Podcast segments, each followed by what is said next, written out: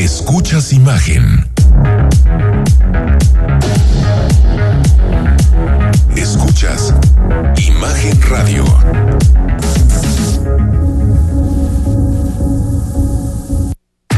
Escucha Imagen Jalisco con Enrique Tucent de 8 a 9 de la noche 93.9 FM Imagenguadalajara.mx Imagen.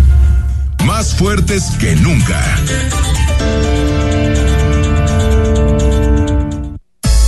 Twitter. Arroba Imagen Radio GDL Imagen. Más fuertes que nunca. Son las 8 de la noche en punto, ya es jueves 16 de febrero, la semana se está haciendo seria, estamos llegando ya al final de esta semana, jueves por la noche, que ya huele a viernes o como, como se dice en el argot tapatío, jueves, hoy ya se vale, ¿no? Rodrigo de la Rosa, un tequilito, ¿te estás characabando? Hasta dos. Hasta dos, ¿cómo Hasta estás? dos, Buenas porque noches. es jueves. Buenas noches, Enrique. Cansado, 16 ¿no? de febrero. Estás cansado. Sí, ¿a qué costo? No Hoy hagan a Rodrigo de la. Rosa madrugar. Mira, Rodrigo se puede ir a dormir a las 3 si quieres, a las 4 si quieres. Puedes salir de aquí de imagen, Jalisco, y se va a cubrir la manifestación por no sé qué, que no sé cuánto, y acabar a las 12 de la noche, y mira, ni pestañea.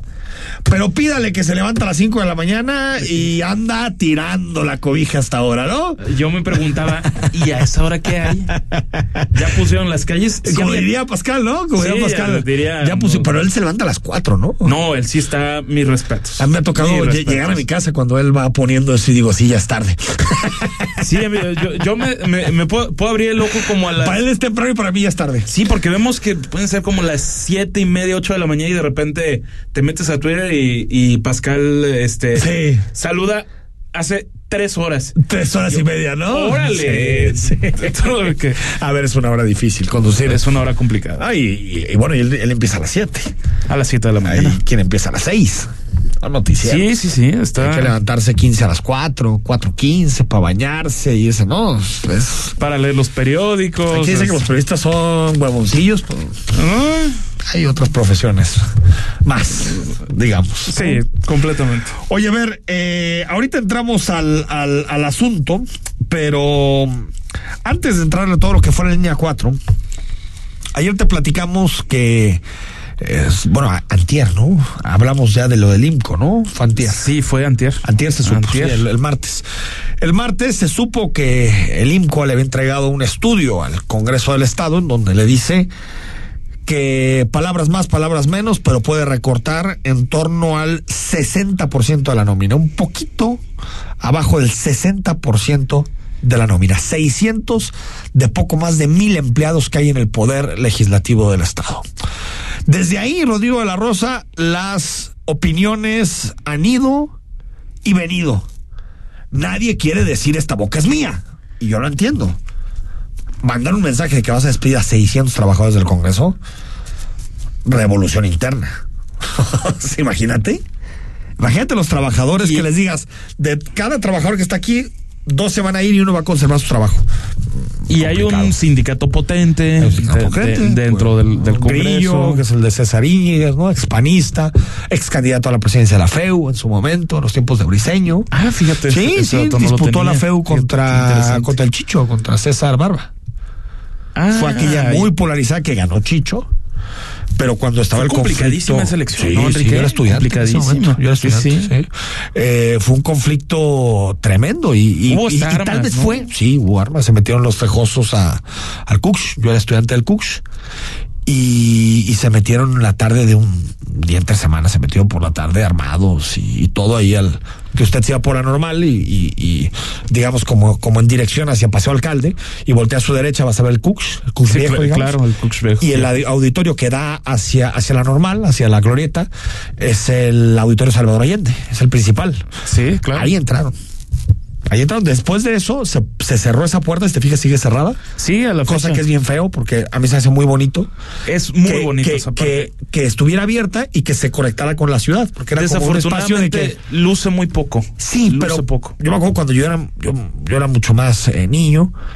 a mí me gustaba ir y, y entrar al, al, al, al, al CUSH y pasar a la biblioteca. Y era un espacio público como cualquier otro, como debe ser la universidad pública. Fue un espacio público como cualquier otro. Y desafortunadamente. No por entraron estos y también metieron seguridad por las puertas que dan hacia maestros, es decir, eso cambió todo. Pero bueno, nos estamos perdiendo en este asunto.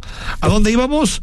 Que se siguen pasando la bolita y nadie quiere tomar la decisión. Es que, a ver, lo que no terminamos de entender es que si va a la comisión de, de administración que preside Mara Robles, que va a estar con nosotros el, el lunes hablando precisamente de, del tema, va, se va a poner bueno.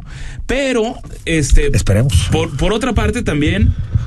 Secretaría General, qué papel tiene que jugar ahí Tomás Figueroa, qué se le está instruyendo y también Junta de Coordinación Política, que van a presentar para, digamos, vaya y escale al, al Pleno. Total, termina por, cien, por ser una especie de desbarajustes, de que No, nadie sabe qué hacer, Es una, pero es una lo- papota caliente Eh, tremenda. A ver, completamente. Escuchamos Hugo Contreras. Hugo Contreras. El trabajo de los diputados es diverso, no tiene que ver con cuestiones de carácter administrativo. Los diputados, su responsabilidad y su competencia es legislar, ser productivos. Y es muy difícil que mm, podamos medir si una ley, si una iniciativa, si una reforma causa o no el beneficio que se, que se considera que puede ser. No hay, un, no hay una metodología, no hay este, parámetros para decirlo con exactitud que si se justifica o no se justifica. Y tampoco puedes medirse si presentas muchas iniciativas o muchos puntos de acuerdo, porque unos pueden ser de punto y coma. Bueno, yo entiendo el debate metodológico de, de- del diputado Contreras, pero se supone que se contrató al IMCO. Pues costó para que 800 dijera, mil pesos. Bueno, no, bueno, que y es el INCO, tendrías que sacarle es el INCO, tampoco Por es, supuesto. tampoco es Lucita te capacita. Sí, no, no es cualquier o sea, me refiero, me refiero a que contrató una empresa o una consultora seria. Muy serio. Seria. Ahora, este debate que hice ellos tienen toda la razón Hugo Contreras al decir no se tiene que ver a los diputados por el número Absoluto. de iniciativas. Totalmente de acuerdo con él. Pero se supone que si le dijeron al IMCO haz esto es porque estaban de acuerdo al menos en la metodología que iban a utilizar.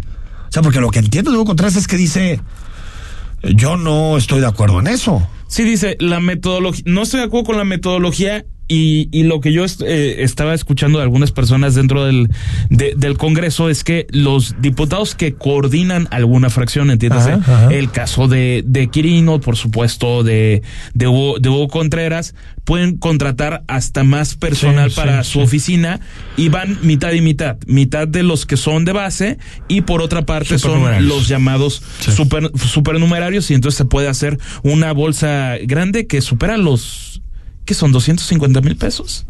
Habría que Por- checarlo por bien a bien. diputado, no sé cuánto para está para contratar supernumerarios. no- no sé exactamente exactamente para para el contrato de los llamados No asesores. sé, no sé ahorita cuánto, pero sí, ha de andar por ahí, más o menos, ¿no?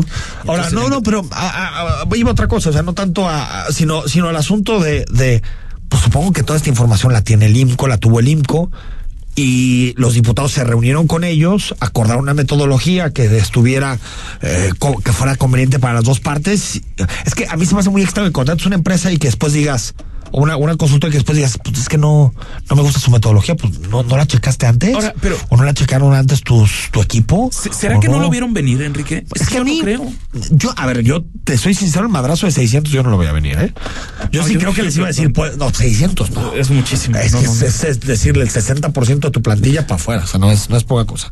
También habló Quirino Velázquez, ¿no? Eh, eh, exactamente el y por digamos que por una línea ba- bastante parecida a la de Hugo escuchamos. Contreras. Son muchas áreas de oportunidad que menciona el, el- el diagnóstico y, eh, repito, esperaríamos a que se arme eh, este plan de acción para poder eh, responder a esa y a muchas otras preguntas que tienen que ver con el personal. Lo que sí es imprescindible es que eh, pongamos un orden en, lo que significa la nómina del Congreso y- y el tema administrativo y parte de un diagnóstico, que este diagnóstico trae ese elemento que mencionan y muchos otros más para poder trabajar, pero yo me esperaría que se presente por la Secretaría General y por el propio, la propia Comisión de Administración este plan de acción para no adelantarnos a, a un tema, este, digamos que, que, que todavía no está eh, aterrizado en, en plan de acción. Ahora, entonces entiendo que de este estudio se va a hacer un plan de acción para ajustar la administración del Congreso a lo que marca el Y ese plan de acción aparentemente la Jucopo queda exenta, la Junta de Coordinación ¿Coordinación Política, y queda en la comisión que preside la diputada de Hagamos Mara Robles. ¿Cómo es que va a presentar ese plan de acción? Junto a la, se- a la- al secretario general del, del, del Congreso, Tomás Figueroa. Qué, qué manera de, de hacerse bolas solitos, ¿eh? Eh, solitos. Maravilloso, porque lo hicieron solos, ¿eh?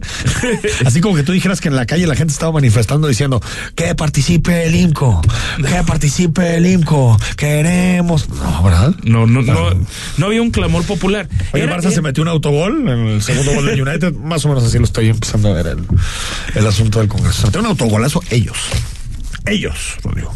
no, Es un autogolazo. y, y no olerá al No sé, ¿a conflicto qué? político. Sí, tal vez sí. Universidad de Guadalajara. pero lo que voy es. A ver, es un personaje muy no. ligado a la universidad, Sí. la que hasta donde yo entiendo, aunque hubo consenso de todas las Pero, fuerzas pero, eh, políticas. a eso voy, de- a eso voy. Ella no puede imponer sola No, claro que no. el- la realización del estudio IMCO. Por supuesto no que lo no, puede hacer y no sola. lo hizo. Lo hizo con el acuerdo de todas las fracciones, las, todas las fracciones de. Pues que iba a decir el IMCO. ¿No? Sí. Se hicieron solitos en el Congreso, solitos. Ahora sí que autogol en toda la extensión de la palabra con A mayúscula. En este, en este espacio, en este programa, estuvo el martes, hace un par de días, el ex gobernador Emilio González Márquez. Y bueno, vino con ganas de hablar, cosa que nos da mucho gusto, porque Ah, bueno. si queremos los periodistas es que los políticos cuando se sientan en estas mesas hablen y no nos digan y no nos receten los argumentarios de toda la vida. Pero dijo muchas cosas y habló de Alfaro y hablamos del gobernador, de si va, si es presidenciable, si no, si ha cambiado la relación de Emilio y Alfaro, que era buena hasta hace un momento, pero yo he notado a Emilio en los últimos dos meses del año, digamos en los meses de este año, más crítico de Alfaro de lo que era anteriormente, ¿no? Bueno, se nota un cambio. Pero hubo una frase que, que rescató Rodrigo de la Rosa y que se le preguntó al gobernador, donde hablaba de las M's, ¿no? Decía, a ver, vamos a saber, muy, Eh, sí. muy ¿Poético podría ser? no, yo diría que es más bien didáctico. Didáctico. Didáctico. Porque dijo, vamos a ver la siguiente elección si Movimiento Ciudadano se escribe con M de México o M de Morena, ¿no? Ándale, pues. Que básicamente dice, M de México si hace lo que yo quiero y M de Morena si no hace lo que yo quiero. Básicamente es el argumento. Pero a ver, escuchamos a- al gobernador que respondió ante esta provocación que le lanzó el señor de la Rosa. Yo creo que Movimiento Ciudadano es un proyecto político con identidad propia que eh, no necesita eh, construir alianzas para demostrar su compromiso con México. Yo creo que es un proyecto que está abierto al diálogo, planteado siempre la idea de que la política es dialogar, pero que no podemos eh, sumarnos eh, con los ojos cerrados a un planteamiento de alianzas que no tienen, que desde nuestro punto de vista no tiene pies ni cabeza, eh, que la voluntad de dialogar tiene que estar siempre sobre la mesa. Este, ¿Sigue siendo su amigo? Sí, sí, claro. Y, y yo siempre respetaré el derecho de, de- de los actores políticos a opinar y participar en esta discusión, pero yo Bueno, pues amigos son, ¿no? Son amigos. Amigos son. Sí, Bueno. ¿no? Eh, a ver, nada nuevo bajo el sol. No, por supuesto. No, que porque yo creo que el gobernador, esta es mi interpretación de, de, de lo que sucede al interior de este debate sobre las alianzas en MC.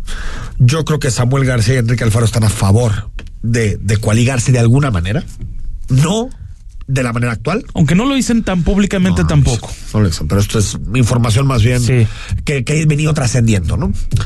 Y Dante Delgado no.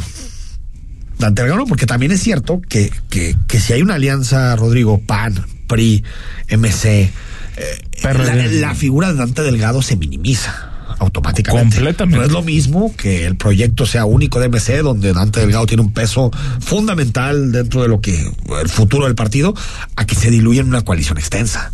En donde seguramente los actores principales en esa coalición no va a ser el presidente del partido, sino los gobernadores, que son los que tienen los sufragios, que son los que tienen los votos. La los operación estados, la de operación. campo, la operación Entonces, de tierra, que Todo tiene que ver con cálculos, con intereses. Es la real política. Entonces, eh, eh, Rodrigo eh, de la Rosa. entonces eso genera, Enrique, que los gobernadores terminan por tener un peso más importante del que podríamos pensar ante Dante Delgado, el, duda, el es que- propietario pero del te voy a decir partido. una cosa, Rodrigo, esto no es, no, no es, no es de hoy. No, claro que no. En el PRI de Peña Nieto, el PRI, ese fue el PRI de los gobernadores. ¿Quién era el presidente del PRI cuando ganó Peña Nieto? Ay, era. ¿Era Moreira o Manlio Fabio Beltrones? Bueno, te digo. Después pasó Pedro Joaquín Colwell, Sí, es. Camacho. eh, hubo varios. ¿quiénes eran los que empezaban? Los gobernadores, los, eh, eh, los Moreiras, los del Estado de México, los de Hidalgo, eh, eh, los Duarte. Claro, los gobernadores tienen presupuesto, operación, claro. Así está hecho el sistema mexicano. Pues es que ahí fue con Fue, esa. fue la época de los virreyes, Y- que y ha venido da- perdiendo por el Claro. gran peso del presidente de la República en el contexto político actual. Pero el México de la transición es el México de los gobernadores. Y ahí siempre duda. se da esa frase que persiguió eternamente Enrique Peña Nieto de ver como jóvenes promesas a los Duarte Porque él y sabía a, que aparte y a los necesitaba. Borges. Porque si él quería ser presidente de la República, necesitaba la operación de todos esos. Recuerda el avión privado que viajaba de Veracruz al aeropuerto de Toluca, ahí muy cerquita de Tlacomulco, en donde encontraron un operador de, de Javier Duarte con millones de pesos en efectivo. Sí, era que Javier llevaba Duarte, César campaña- Duarte. César que llevaba la campaña Peña Nieto. Y el gobernador de Quintana Roo. Se me- Borges. eh, Borges, sí, Borges, sí, Roberto sí. Borges. Roberto Borges. A ver. Nada nuevo bajo el sol. No, no, no. Ah, no, Al final, el presidente puede ser muy presidente del partido, pero quien tiene el voto y el dinero son en este país el presidente de la República y los gobernadores, los que terminan siendo electos por la ciudadanía. Recorrido para ver cómo va la línea 4. La línea 4 del tren ligero, un proyecto importante para esta ciudad. Estamos hablando del proyecto de eh, movilidad más importante que se ha hecho hacia el sur de la ciudad. Sin duda. Porque tenemos el eh, mi macroperiférico, línea 1, línea 2, línea 3, línea 1 de BRT. Pero el sur había quedado condenado al automóvil, básicamente. Tienes coche, vives en tu cotito allá por donde puedas, te endeudas de aquí a los próximos 40, 50 Y hazte años. bolas. Hazte bolas, compra tu coche y aguántate dos horas de ida, dos horas de vuelta, porque pues así es esto, ¿no? Bonito. Ra- eso sí está por la radio. Pero creo que la línea 4 puede ayudar a despresurizar eso, Rodrigo. No, no te digo que resuelva ni López Mateos, ni 8 de julio, ni Carretera Colima. No, pero pero, es- al menos, Rodrigo, puede llegar a despresurizar algo. Esa cantidad de gente que se mueve del sur hacia la ciudad y viceversa en la noche. ¿no? Exactamente, lo que hoy se inauguró es el nodo vial de Adolf Horn, que por cierto fluía bastante bien. hubo protestas, ¿no? De- de- Hubo, de- hubo una protesta me- menor, pero no en el punto donde Ajá. estuvo, no en los tres puntos donde estuvo el gobernador Enrique Alfaro, sino en otra, en otra zona Ajá. de vecinos que, que se oponían precisamente a un tema de, de esa zona del Pero- nodo vial pero- de Adolf ¿Pero del nodo vial en específico? Sí, del nodo está vial en específico. ¿no? ¿Mande? Está acabado, ¿no? Hoy se inauguró. Por eso sí. Hoy, hoy ya, hoy ya Porque quedó. el otro día, el otro día ya pasé por la zona y ya estaba descongestionado por completo. A ver, y de- digo, lo veo yo desde mi perspectiva, no, ve- no veo por la zona, pero a mí me gustó cómo se veía, me Y gustó cómo estaba ¿no? funcionando. Periférico. Sí, es la, la zona de- del periférico. Es una bronca esa zona, ¿eh?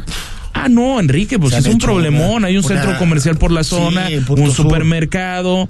eh, No, pero aparte la vuelta que tienes que es una broncota. ¿eh? Si te equivocas un poquito, ya saliste a sí, Tojomulco, a siempre o eh, es- exactamente siempre se termina generando polémica hoy el, el gobernador dijo que todo va digamos viento en popa y aunque hay mensajes cruzados tiene que estar funcionando en el primer semestre del 2024 o si revisan, el registro se hizo con 106 mil usuarios potenciales, subió ya a 117 mil, porque justamente este análisis que se va haciendo y las proyecciones que se van realizando son las que se van ajustando conforme el proyecto se va afinando. Ha tenido cambios el proyecto y hoy está estimado en 117 mil. ¿Qué, qué, qué avenida López Mateos. Evidentemente esta obra tiene un impacto directo en la solución al tema vial de López Mateos, porque toda la carga de la cabecera eh, municipal usa fundamentalmente López Mateos, la avenida Pedro Parra y luego López Mateos. Entonces tiene un impacto directo sobre López Mateos, sobre Camino Real La Colima, sobre 8 de Julio, sobre Avenida Adolfor y sobre Carretera Chapal. Es una obra que sí tiene un impacto, eh, yo diría, de una zona muy amplia del sur de la ciudad. eh, Ahí está, línea 4 del tren ligero, primer semestre de 2024. Es normal en la política poner expectativas y poner plazos fatales, límites, pero lo importante es que quede bien. Yo lo digo personalmente. Pasó con la línea 3 del tren ligero, que nos dijeron mucho tiempo que iba a estar eh, eh, en 2018, después que no, que finales del 18, inicios del 19, y se fue extendiendo hasta el 20 que fue la inauguración. Aunque era una obra radicalmente distinta Mucho por el, por el no tema radicalmente de- distinta, de la- pero a ver, era mucho más larga y con muchas más estaciones. No, y, y aparte de eso, se tenía que empezar de cero la parte de la vía del tren. Hoy ya está gran Derecho parte de esa. El, de- el derecho de vía se comparte y con había una parte Ferromex. subterránea. Que Sí, claro. que aquí no hay ninguna No parte hay ninguna parte subterránea. Y va todo por Arras de, arras, ¿no? arras de Como, piso. digamos, la línea 1 en el pedazo de, de, um, de Colón. Sí, Digamos, como de- cuando, eh, digamos, como de Alemania hacia, hacia Lázaro Cárdenas y todavía hacia Periférico. Llega hasta, hasta auditorio la, Hasta la- Auditorio. la línea 1. Hasta Auditorio al norte y hacia, Sí. digamos, el ITESO al sur. A la UVM, Es- ¿no? En su momento. Exactamente. Pues ahí está. Vamos a ir al corte. Son las 8 de la noche con 20 minutos. Cuando regresemos, vamos a hablar de un tema que es interesante, que es hasta dónde está emparada la libertad de expresión en el periodismo. ¿Qué se puede decir? ¿Qué no se puede decir? Y no lo decimos desde un punto de vista moral, ético o de opinión, sino desde el derecho. ¿Qué se puede decir en los medios de comunicación, en los medios informativos? Al corte, analizamos el tema. El análisis político. A la voz de Enrique Tucent. En Imagen Jalisco. Regresamos. Ay, no, comadre, ya no entiendo nada. Cada día todo más caro. Yo sí entiendo, estamos muy mal. Todo está carísimo. Además, ya no se encuentra lo mismo que antes. En México, vivimos una crisis alimentaria. La inflación y la falta de seguridad han generado carestía de alimentos y precios altísimos. En el PRD proponemos un plan de emergencia alimentaria que garantice el acceso a los alimentos a precios justos. PRD. En Hospital Ángeles del Carmen queremos un México lleno de vida. Si te perdiste la entrevista de Urología Funcional con el doctor Jonathan Valenzuela, escúchala en Spotify en cualquier momento. Imagen Jalisco. En Hospital Ángeles del Carmen queremos un México lleno de vida. Nadie te cuida como nosotros. Claro, en la fiesta te metes lo que sea para pasarla bien, pero en realidad, ¿sabes qué te estás metiendo? Muchas drogas químicas son elaboradas con ácido muriático, sosa cáustica y reticida. Ahora el narco añade fentanilo para engancharte desde la primera vez. El fentanilo mata. Es 50 veces más potente que la heroína. 200 personas mueren al día por su consumo. No te arriesgues. No estás solo. Si necesitas ayuda, llama a la línea de la vida 800-911-2000. Secretaría de Gobernación, Gobierno de México. Escuchas Imagen Radio.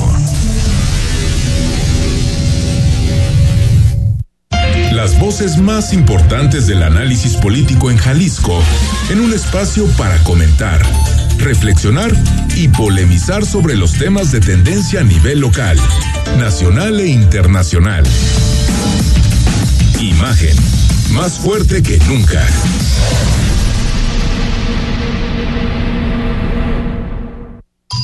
Estás escuchando Imagen Jalisco con Enrique Tucen. Facebook, Imagen Radio Guadalajara. Imagen, más fuertes que nunca. 8 de la noche con 23 minutos. Si quieres recuperar algo del contenido de Imagen Jalisco, lo puedes ha- hacer a través de Spotify. Le pones Imagen Jalisco y automáticamente te salen las entrevistas, análisis, debates, opiniones que tenemos todos los días en Imagen Radio. Y también te puedes registrar con nosotros al WhatsApp 33 15 63 81 36 para llevarte el libro de esta semana que es El miedo acecha al territorio de Tom York y Stanley Downwood. Hoy se presenta nuevo libro y también vamos a tener el autor, ¿no, Rodrigo? Vamos a tener el autor del libro. Se viene Carlos y el autor. Muy bien. Para que lo escuchen de primera voz. Y como todos los jueves, queremos entender los debates sociales y políticos que tenemos en Jalisco y a nivel nacional desde un punto de vista jurídico y lo hacemos como siempre con nuestros amigos del despacho abogados Rabinal Ruiz Cortés Garza Alfaro y hoy lo hacemos con Luis Rabinal que había estado vetado durante prácticamente la totalidad de 2023 pero ya eh, doble. Vetado aparentemente por una decisión unilateral de el licenciado. Ser No, yo de comediático, ninguna manera. presidente. Un ser Era un ser comediático. Mi socio me fue Te fueron cercenando el espacio.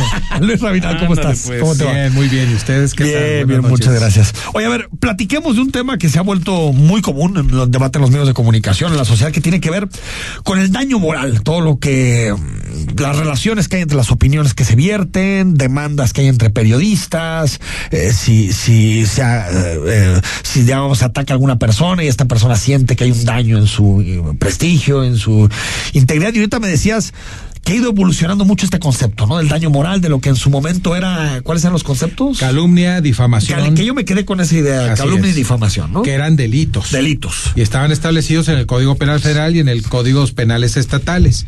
Prácticamente desaparecieron, pero aparece o emerge la figura del daño moral, que es la consecuencia de difamar.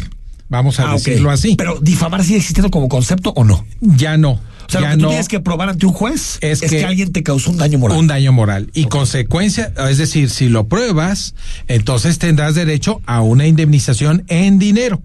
En dinero. En dinero. O sea, alguien no puede llegar a la cárcel por daño moral. No, No es penal. no. Ok, ok. Dejó de ser delito y se llamaba, repito, calumnia o, o difamación y se tra- tra- transitó hacia una parte del Código Civil, tanto el federal como estatal, en la que se habla del daño moral. Y quiero decir que ha sido, ha tomado importancia, como tú bien lo dices, Enrique, porque según la, la institución esta, el organismo artículo 19 de Leopoldo Maldonado, este nos dice que eh, para 2019 se tenía un registro de 21 procesos judiciales contra periodistas 21. acusados de daño moral. Para 2020 se incrementó a 39 juicios y para 2021 aumentó un poco más, eh, tan solo uno más, a 40. 40. Entre esos, el de Humberto Moreira contra Sergio Aguayo. eh, Que fue muy mediático, porque que fue muy me- mediático. Un exgobernador y un columnista muy, muy relevante, un Sí, académico y, del Colegio México. y Sergio Aguayo dice, si el problema no es salir adelante del juicio, creo que voy a salir adelante del juicio, pero el desgaste al que me someten, el gasto en abogados, la Pero eso lo distracción, terminas cobrando, ¿no? eh, se como supone que hay un gastos y costas, pero nunca los gastos y costas de un juicio realmente eh, hacen que la persona que gastó en el juicio recupere. Eh, Es decir, eso es por lo general es mucho menos. O sea, le terminas perdiendo. Le terminas perdiendo, Sí, terminas de- y el tiempo, el estrés, y que ¿Este puede corte, como perdón? intimidación. ¿Les ¿Llegó a la corte el- este caso?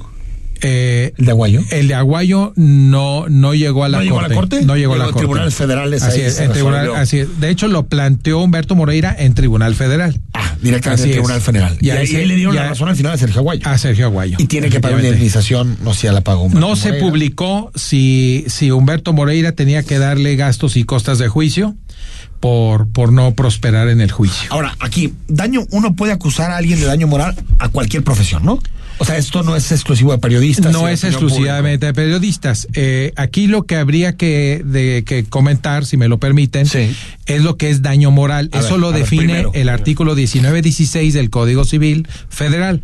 Se entiende por daño moral la afectación que una persona sufre en sus sentimientos, afectos, creencias, decoro, honor, reputación, vida privada, configuración y aspectos físicos, o bien en la consideración que de sí misma tienen los demás. La afectación. Tú ¿Y cómo tienes que la probar. afectación? Sí, no, por ejemplo, me ofendiste por razones eh, físicas, Ah. me dijiste gordito, me dijiste. Y eso sí, sí, eso- Como, como dijo esta Yuridia respecto de Pati Chapoy en Ventaneando. Estas son cosas de Rodrigo, yo esas no las traigo en el radar. Pero tú dime, de verdad yo no lo tengo en el radar eso. Pero sí no, pasó. fíjate, yo, eh, a ver, aparentemente pasó. Ah, aunque- aparentemente. No, sí sucedió. No, que- claro que sucedió. Lo que yo no terminé de entender, tal vez Luis lo sepa, es a qué se debió la disculpa de la periodista Pati Chapoy. Porque sí era como el hecho insólito, ¿no? Que una periodista de espectáculos de ese, de ese nivel estuviera pidiendo una disculpa por una crítica que hizo. E- ese ¿Pero por el- qué? Porque se metió físicamente con alguien, ¿ok? Sí, algo relativo Ah. a su sobrepeso. Hijo, y- Sí. y- pero eso llega a ser una. Bueno, una afectación. pasa- pues sí. Ah, bueno, tienes Cualquier razón. persona puede decirse afectada, ¿no? Precisamente. Pero una periodista no tiene por qué meterse en la parte física Ah, se de la equivoca, persona. sí, pero que Se eso se judicialice a mí se me hace También. Claro. una- a mí personalmente me parece ocioso. Claro, aquí. Ocioso, eso es libertad de expresión, te guste o no. lo que lo que Sí, de hemos de, decir lo- bueno esta es mi opinión que es tan tan subjetivo Es que la defi- lo, esta lo que definición leíste, así es Digo, ¿qué te afecta a ti? ¿Qué me afecta? Pues es muy subjetivo, ¿no? exactamente precisamente lo que acabas de decir se hizo judicializable este tema Exacto. Eso es, eso es lo que, o sea, es que es condenable que alguien le diga gordito, negro, gay, lo, cualquier es condenable, pero Claro. que eso tenga un recorrido judicial, amigo, dices. Sí. Por eso ¿No? se dice que se está utilizando que los casos de daño moral se están dando fundamentalmente entre políticos Sí, y periodistas, periodistas. Sí. y que y que Ahí los- está el juego. sí y Ahí que está el juego. Eh, prácticamente varios periodistas dicen se convierte en un acoso judicial contra Sin duda, nosotros sin duda. ¿sí? Y, tienes, y si no tienes una empresa que. te- porque si tienes una empresa que te respalde, mm, más o menos. Pero si no tienes una empresa que te respalde, Así te es. puede dejar y no tienes un, cómo contratar a un abogado bueno y te ganan. Te pueden ganar. Ahora, yo, yo veo una diferencia. Yo te digo que no te pregunte. Por ejemplo, si tú haces una crítica basada en una mentira, yo creo que eso sí debe ser judicializable. Si yo digo, Luis Rabinal se enriqueció de tal, tal, tal y tal, y son mentiras, yo creo que es, ahí sí te estoy haciendo un daño moral basado en una mentira. claro ahí Más ese allá es- de un insulto, porque yo creo que el insulto, claro la Sí. ponderación la hará el juez sí. o sea Pero es- el problema es darle al juez demasiada posibilidad de ponderar. así Que es después se sacan unas cosas. ante esa Rabinal, subjetividad ante esa subjetividad se amplía el criterio del juez Del juez. O sea, yo- si hay una mentira flagrante, yo, Claro. es una mentira y usted tiene Claro. que reparar eso que hizo, ya sea con una disculpa pública, aclarándolo en el medio o lo que sea. así es Pero cuando haya cosas objetivas sobre, el asunto, ¿no? Exactamente. Ahora, en la una cosa es la vida privada que protege la Constitución, Sí, artículo la 6 y séptimo constitucional, y otra es la vida pública. Sin Las duda. personas que tienen una proyección pública y cuyas conductas eh, son de interés público por el puesto que desempeñan o por la influencia que tienen en la comunidad, este eh, son susceptibles de esto. Incluso se dice que deben tener una tolerancia más allá de cualquier particular a la crítica, al A la señalamiento. crítica, sí. Así a es. la vulneración de la privacidad, no sé. Yo creo que no. Ahí bueno, no. si existe una vida privada también No, en claro. los personajes públicos. Porque yo te diría que incluso hay vida pública, vida privada y vida íntima. Ujú, Que la es. política. Las La- tres juegan. la- digamos, las ¿no? tres juegan, pero- Vida íntima, las relaciones personales dentro de tu casa, con las personas con relacionas. Vida privada, lo- tu tema económico, todo ese tipo de cosas. Y vida pública, ya lo que hace es en términos mediáticos, políticos y lo que la gente ve. Yo creo que una democracia siempre tiene que poner un muro muy grande entre lo público y lo privado. Así y lo es. íntimo ni te digo. Estoy de acuerdo. Y, y ahorita se sacan unas cosas, o sea, fotografías de gente que está, yo me acuerdo, el acoso a Gatel en la pandemia, Grotesco. por más que aquí a Gatel le hemos pegado de arriba abajo, de una...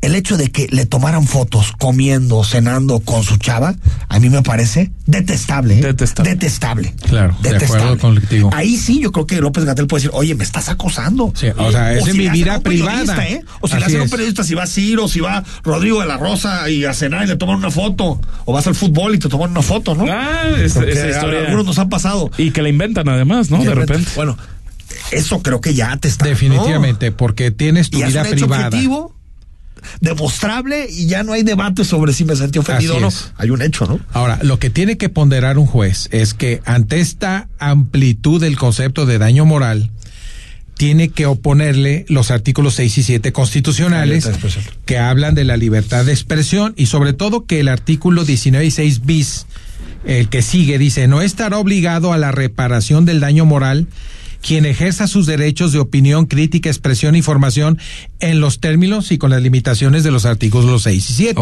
Ok, ok, ¿Sí? Entonces, si- Protegiendo la libertad de Sí. expresión, de disenso, de, de- de- y nuevamente lo que te estás dando cuenta es que el juez va a tener que hacer realmente una eval- evaluación muy amplia y muy aplicada al caso en particular para determinar si hubo daño moral y si hubo daño moral, la indemnización que corresponde o si estás en la excepción de la indemnización, como es sí, este sí, artículo. Bueno, nada más eh, de- decir porque me, parece interesante que... eh, No es de Chapoy, ¿va? No, no, no. Ah, de, de lo que pasó aquí a nivel local, precisamente lo decías con sí, el colega de Pedro periodista Mellado. Pedro Mellado. Él escribió en el periódico Mural, en una columna Puntos y Contrapuntos, una, una serie, digamos así, en mayo de 2016 que iba de El violento Aubry, Vende caro tu amor, Piel de oveja, Peligro suelto. Te van a fue- demandar, ¿eh? Por fuera- reproducirla. era una serie de, de, de- de columnas las que escribió y por eso se dio esta... ¿En donde opinaba? eh, esta demanda. De las cosas que él hacía, pero no había ninguna mentira. No, no, no, con Cero. fundamentos todos aplastantes, Cero, es decir, no había ninguna mentira. Yo puedo Y- no gustarle a Aubry, pero estaba Y en 2019 finalmente se le terminó concediendo un amparo a nivel federal, pero entonces ¿cómo podríamos aterrizar la parte precisamente de los de los amparos, Luis? En el en el sentido de que, ok, te demandan, en este caso sucede ante un tribunal local, pero después de una resolución de ese tribunal local, la que haya sido, viene un amparo del poder federal. Viene una apelación y luego el amparo.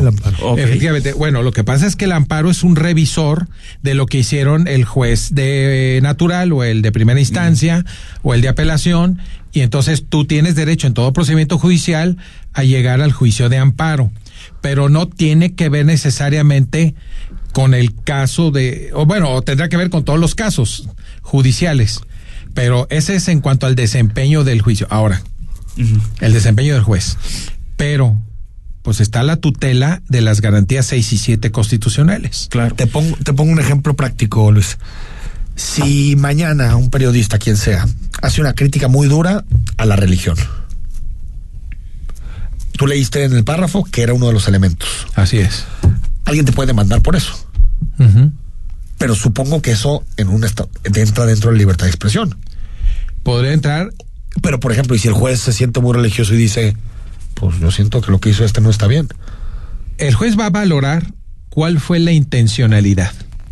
Tú dices algo de mí, es por, eh, si soy personaje público, es porque es de interés público lo que dijiste. Sí. ¿Sí?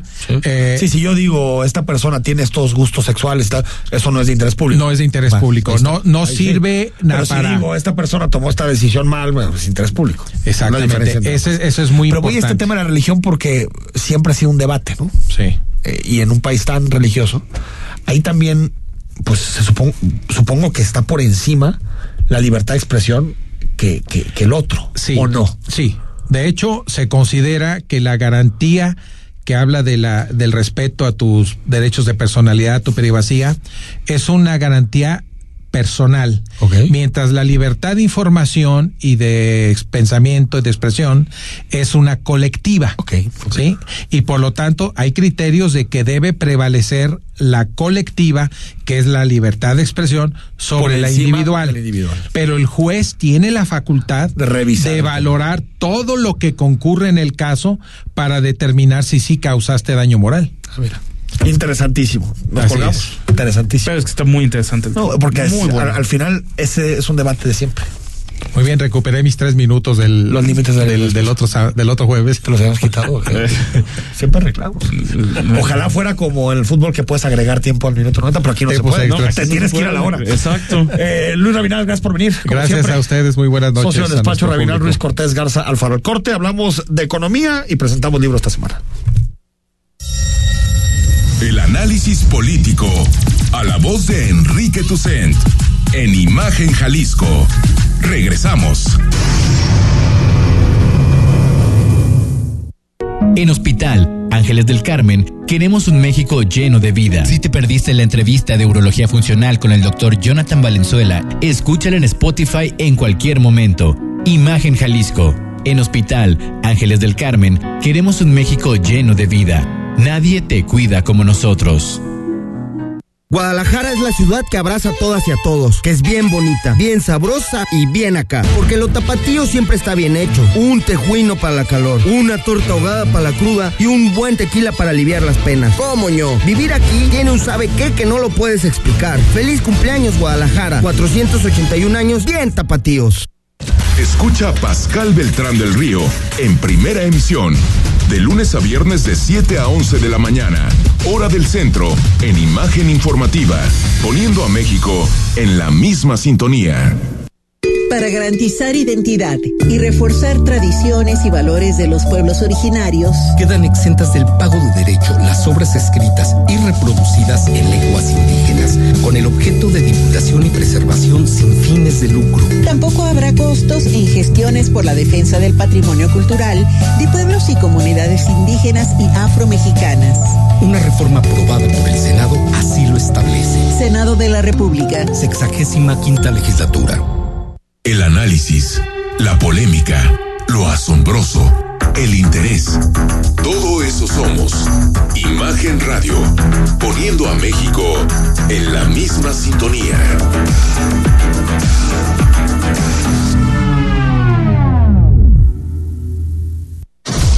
Las voces más importantes del análisis político en Jalisco, en un espacio para comentar, reflexionar y polemizar sobre los temas de tendencia a nivel local, nacional e internacional. Imagen, más fuerte que nunca. Estás escuchando Imagen Jalisco con Enrique Tucent. Instagram Arroba Imagen Radio GDL. Imagen. Más fuertes que nunca. 8 de la noche con 40 minutos. Estamos en Imagen Jalisco, noche de jueves. Está yendo rapidísimo el programa de esta noche. Hay muchísimo que hablar en materia económica, pero hoy con Paulina Contreras nos vamos a enfocar en el maíz transgénico, que es un debate no solamente económico, es un debate cultural, social, político, y que el presidente de la República lo ha puesto en primera fila en este sexenio. ¿Cómo estás, Paulina? Buenas noches. Hola Enrique, muy buenas noches, buenas noches también a Rodrigo y pues sí, lo ha puesto en el mapa, digamos, de la conversación y bajo un argumento de pues que le gusta, digamos, utilizar en otros rubros que es este, pues un poco como entre de la soberanía nacional, y proteger los productos nacionales, etcétera. Sí, ahora, a ver, explícanos, porque ha sido medio errática la postura, ¿no? En un principio era prohibición total, después se dijo que no, que se iba a permitir sobre todo para alimentar al, al ganado. ¿Cuál es la posición en este momento del gobierno mexicano sobre el maíz transgénico? Bueno, el decreto que se anunció a inicios ya de esta semana, lo que busca, o más bien, pues lo que tal cual prohíbe, es la importación de maíz transgénico para consumo humano. Cuando se hablaba, digamos, de eh, la posibilidad de que se hiciera este decreto, iba a incluir, digamos, la importación total, pero ya en la publicación, pues bueno, lo que se hace es sacar de esta prohibición a todo lo que tiene que ver con la industria agropecuaria, es decir, pues para alimentación de eh, animales, por ejemplo, pero eh, pues lo deja fuera para el consumo humano. Y algunos pensarían que el maíz transgénico, pues entonces eh, se estaría eh, pues utilizando o se utiliza para eh, la elaboración de tortillas, por ejemplo, y que de alguna manera podría tener razón el presidente este, buscando proteger a la industria nacional y a las especies, digamos, nativas o variedades nativas de maíz. Sin embargo, el maíz transgénico no se utiliza prácticamente en la elaboración de tortillas, ah, se utiliza más bien en productos de la industria alimenticia, es decir, procesados en temas, no sé, como cereales, jarabes, etcétera. Entonces, o sea, tortilla de maíz transgénico no hay. No, prácticamente no hay, eh, maíz, transgénico en las tortillas. Otra vez las, con el maíz nacional. las posverdades del régimen. No vamos a permitir que se hagan tortillas con maíz transgénico, ¿no? Como si estuviéramos tragando tortillas de maíz transgénico todos los días. Y no, la realidad es que no, podemos decir que el 97%, si no es que más, o sea, eh, las tortillas se elaboran con maíz, digamos, natural, el maíz blanco que conocemos, a las diferentes variedades nativas de, de maíz. El, el transgénico se utiliza sí para consumo alimenticio, pero en productos que ya están procesados. Y un poco también el argumento de eh, el gobierno federal y pues del presidente en particular, pues es que... Eh, tiene, digamos, o puede tener daños a la salud. Y eh, pues nunca se ha demostrado que el maíz transgénico haya causado daños a la salud. El TEMEC eh, digamos, eh, este tratado que tenemos ya pues en vigor entre los tres países de Norteamérica prevé que los países pueden sí imponer estas medidas sanitarias cuando detecten que algo está causando daño a su población, pero siempre y cuando se demuestre con pruebas eh, científicas que eh, en efecto se está causando un daño. Y en este caso, el decreto se impuso sin mostrar de ninguna manera que hay un daño para eh, la salud de los mexicanos por el maíz transgénico. ¿Por qué no me sorprende de este gobierno que no se demuestren las cosas?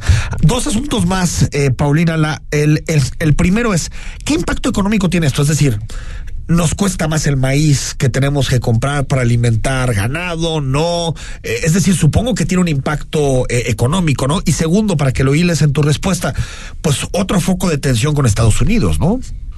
Exactamente, bueno, hay que poner en contexto que nosotros importamos 17 millones de toneladas de maíz amarillo, entonces no es una cantidad menor, nos puede provocar, digamos, una insuficiencia tanto para la alimentación de eh, pues los animales como en la parte, digamos, también de la eh, industria eh, alimenticia. Lo tendríamos que importar de otros lados, pero al final lo que no se quiere es importar maíz transgénico. Entonces, difícilmente pues podríamos suplir esta parte y seguramente podría venir un incremento, pero también eh, pues nos genera esta tensión comercial con Estados Unidos, en donde pues ellos también nos, nos podrían llevar a consultas y posteriormente a paneles, como ahorita está en el tema energético, pues también podrían hacer este mismo mecanismo ahora con el maíz. Y poner los aranceles, ¿no?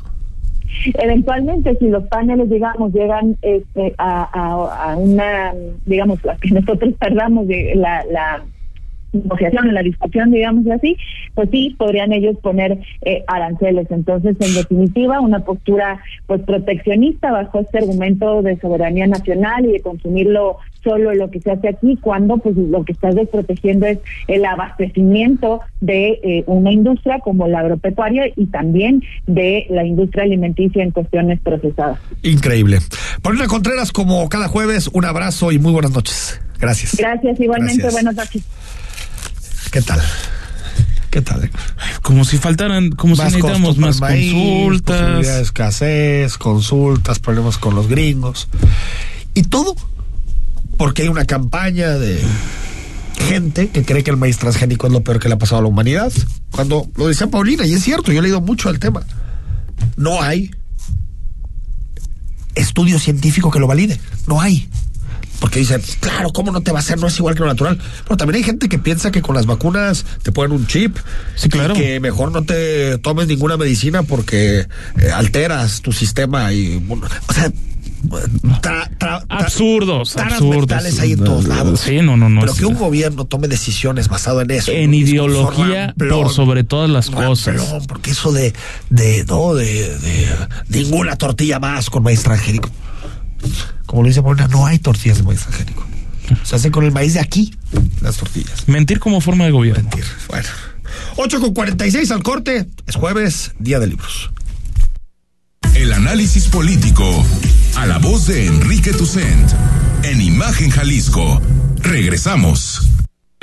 De lunes a viernes, de 18.30 a 20 horas, la tercera emisión de Imagen Informativa te da las entrelíneas de la noticia de una manera diferente. La información es seria, nosotros no tanto. Esteban Arce, contando el cuento, por Imagen Radio. Guadalajara es la ciudad que abraza a todas y a todos, que es bien bonita, bien sabrosa y bien acá. Porque lo tapatío siempre está bien hecho. Un tejuino para la calor, una torta ahogada para la cruda y un buen tequila para aliviar las penas. ¿Cómo ño? Vivir aquí tiene un sabe qué que no lo puedes explicar. Feliz cumpleaños Guadalajara, 481 años bien tapatíos. Las noticias no esperan se generan segundo a segundo. Por eso, usted debe estar bien informado con opinión, certeza y crítica, bajo una voz fresca, como la de Francisco Sea. Lo esperamos de lunes a viernes, de 13 a 15 horas, en la segunda emisión de Imagen Informativa. Imagen, poniendo a México en la misma sintonía. Imagen Sonido. Sintonía.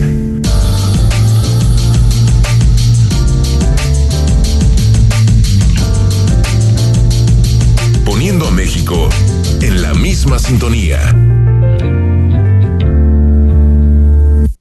Las voces más importantes del análisis político en Jalisco, en un espacio para comentar reflexionar y polemizar sobre los temas de tendencia a nivel local, nacional e internacional. Imagen, más fuerte que nunca.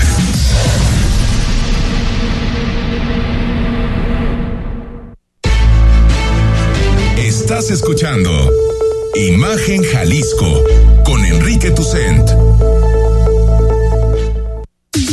Twitter, arroba Imagen Radio GDL.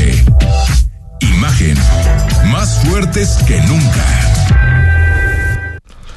8 de la noche con 49 minutos. Gracias por seguir con nosotros. Mucha más información, análisis y opinión en Imagen Jalisco.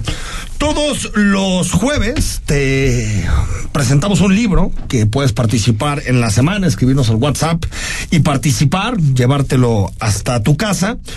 Y hoy, en conjunto con, como siempre, con Carlos López de Alba y con su autor, Ernesto Lumbreras, presentamos un relámpago bermejo. El limbo de Dante en el teatro, en teatro de Gollado, en el teatro de Gollado.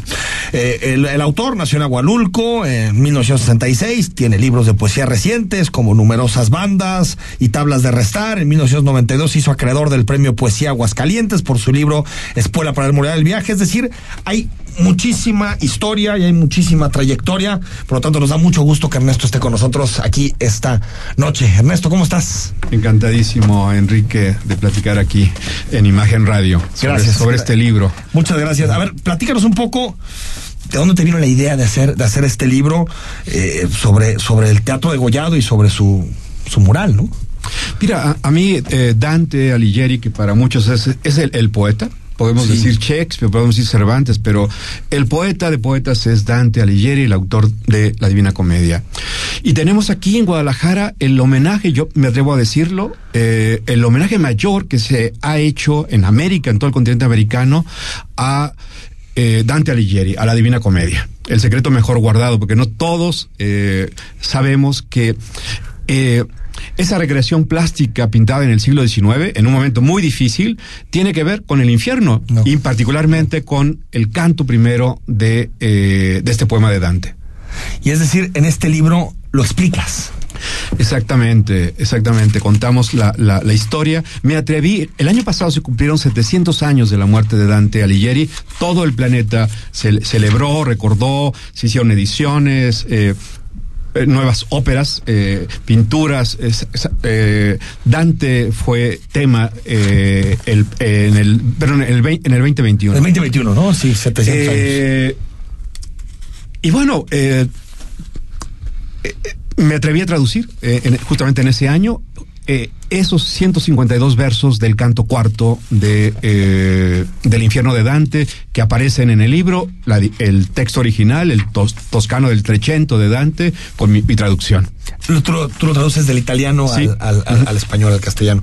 Y, y, y, entiendo que al principio también haces del libro, por lo que voy viendo, apenas lo, lo tendré el gusto de leerlo, pero eh, también hablas un poco de Guadalajara y, y es decir, no solamente es, es, es, el mural en sí, sino también hablas de Guadalajara en sí. Sí, ¿no? Trato de, de crear las coordenadas eh, históricas, eh, sociales, ¿no? Eh, curiosamente, eh, el la Fundación de Guadalajara que acaba de, de ocurrir un eh, aniversario más. El Teatro de Gollado está asentado en el kilómetro cero de, de Guadalajara, el kilómetro cero de, de, Jalisco. O sea, ahí, ahí nació en su sí. cuarta fundación, tercera. La cuarta, cuarta fundación, fundación, cuarta, cuarta fundación. y definitiva fundación, fundación. de Guadalajara. Eh, eh, y los lectores de Dante saben que en el kilómetro cero de la cristiandad, es decir, en Jerusalén, eh, es de algún modo el punto eh, de, de, inicio de para la ubicación del, del infierno, ¿no? Abajo Mira. de Jerusalén se encuentra el infierno de Dante.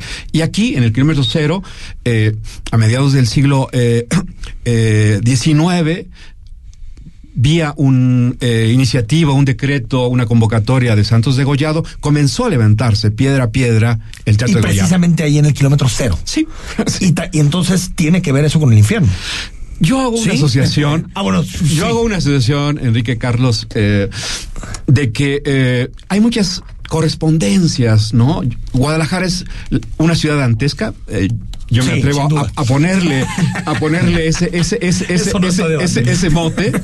Eh, hay elementos históricos, literarios. Eh, uno muy importante es este mural que pinta Jacobo Galvez en colaboración de dos pintores más, Gerardo Suárez y Carlos Villaseñor. Y que, eh, pues de eso, desde eh, 1866, los eh, tapatíos y los que visitan el Teatro de Gollado lo han visitado desde, desde entonces, en algún momento reparan que hay algo arriba, ¿no? ¿Y qué es, lo que hay arriba, ¿no? Pues es una recreación prodigiosa, eh, llena de, de, de, de encanto. eh, y que tiene una historia. Que tiene una historia. Me, ¿no? me parece increíble que esas cosas no se sepan. A mí me parece increíble, ¿eh? Sí.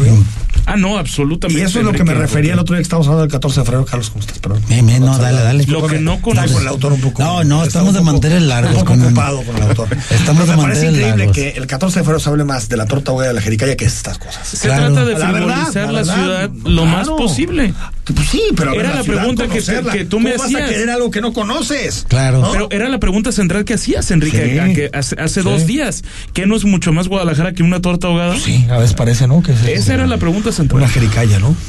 ¿Qué, qué, qué ves en este libro, Carlos? Pues eh, ahorita antes de entrar al aire le decía que además de que eh, tiene, la investigación es muy exhaustiva, el trabajo monográfico y fotográfico y además el formato del libro es prácticamente de tamaño carta, ¿no? Este, Oye, la calidad aparte de las imágenes, Lo hace muy apetecible, No, está lo muy hace padre, muy accesible. un sábado en la tarde. Y no va dirigido a, a- a- a expertos o investigadores o especializados en el tema. Decíamos, nunca va a ser un libro absolutamente, totalmente de divulgación, pero ese es un libro que viene muy a tono con lo que comentábamos, ¿no? Que puede abrir vetas, eh, puede generar que muchos curiosos se adentren y qué bueno que se presenta la próxima semana. Ahorita nos vas a recordar el lunes, la biblioteca Iberoamericana Octavio Paz, ahorita nos da los datos y que va a haber posiblemente am, recorridos a- al Teatro de Gollado. Y bueno, además, mira, ya como chiste, pues si ahí está el kilómetro cero, nos queda muy cerca el segundo círculo, que es el del erotismo, ¿no? Ahí en la calzada. Este, pero bueno. Eh, Ernesto, cuéntanos un poco yo de. Juego con, yo juego Sí. con eso, ¿no? Eh, Nos tenemos que ir, perdón. Sí. Más bien, la invitación. La invitación, claro. Eh, próximo miércoles. Próximo miércoles. 22, Biblioteca Iberoamericana Octavio Paz, eh, Pedro Moreno y Colón, con dos presentadores eh, de lujo, ¿no? El padre Tomás de Hija, Ah, enamorado, estudioso de, de- de la ciudad, del centro eh, histórico, y eh, el doctor Arturo Camacho, especialista del arte, eh, especialmente jalisciense del siglo XIX. Ahí está. ¿Qué, qué hora me dijiste el miércoles? A las seis de la tarde. Seis de la tarde. Y vamos a tener un libro aquí para el auditorio. Ahí está, ahí está. Se queda un relámpago bermejo. Felicidades, Ernesto. Encantadísimo. Gracias, de felicidades. Un abrazo y ahí estaremos el próximo miércoles. Gracias, Ernesto. Carlos, gracias. Gracias a ustedes. Rodrigo La Rosa, tú estás convocado mañana. Será hasta mañana. Nos vemos mañana. Buenas noches. Como el fin de semana. Soy Enrique Tuceo, próximo viernes. Viernes, viernes. Viernes, correcto. ocho. Ya me quedé de fin de semana. Próximo viernes a las 8 de la noche estamos aquí en Imagen Jalisco. Escucha Imagen Jalisco con Enrique Tucent. De 8 a 9 de la noche. 93.9 FM Imagenguadalajara.mx Imagen. Más fuertes que nunca Oigan, ya sé a dónde era este fin. Mi hermano visitó el Museo Banco de México y regresó encantado. Sí, he visto algunas fotos. El edificio está increíble. ¿Museo? ¿Están seguros? Es que no es cualquier museo. El Banco Central literalmente abrió sus puertas. Conoceríamos algo de sus funciones, su historia y hasta entraríamos a su bóveda. ¿Te dejan entrar a la bóveda? Ya me empieza a gustar la idea. Va, reservaré boletos. Museo Banco de México. Entrada gratuita. Planea tu visita en museobancodemexico.mx. Todos los domingos Imagen Radio presenta para usted segunda emisión de Noticias del Domingo. El pulso de la información dominical en la voz de Héctor Figueroa. Segunda emisión de Noticias del Domingo. 3 de la tarde por Imagen Radio. Poniendo a México en la misma sintonía. Para garantizar identidad y reforzar tradiciones y valores de los pueblos originarios, quedan exentas del pago de derecho las obras escritas y reproducidas en lenguas indígenas, con el objeto de divulgación y preservación sin fines de lucro. Tampoco habrá costos en gestiones por la defensa del patrimonio cultural de pueblos y comunidades indígenas y afromexicanas. Una reforma aprobada por el Senado así lo establece. Senado de la República. Sexagésima quinta legislatura. XH SC 93.9 MHz con 200.000 watts de potencia, transmitiendo desde Avenida Rubén Darío 746 tercer piso, Colonia Lomas de Guevara, Guadalajara, Jalisco. Código postal 44657. Imagen, poniendo a México en la misma sintonía.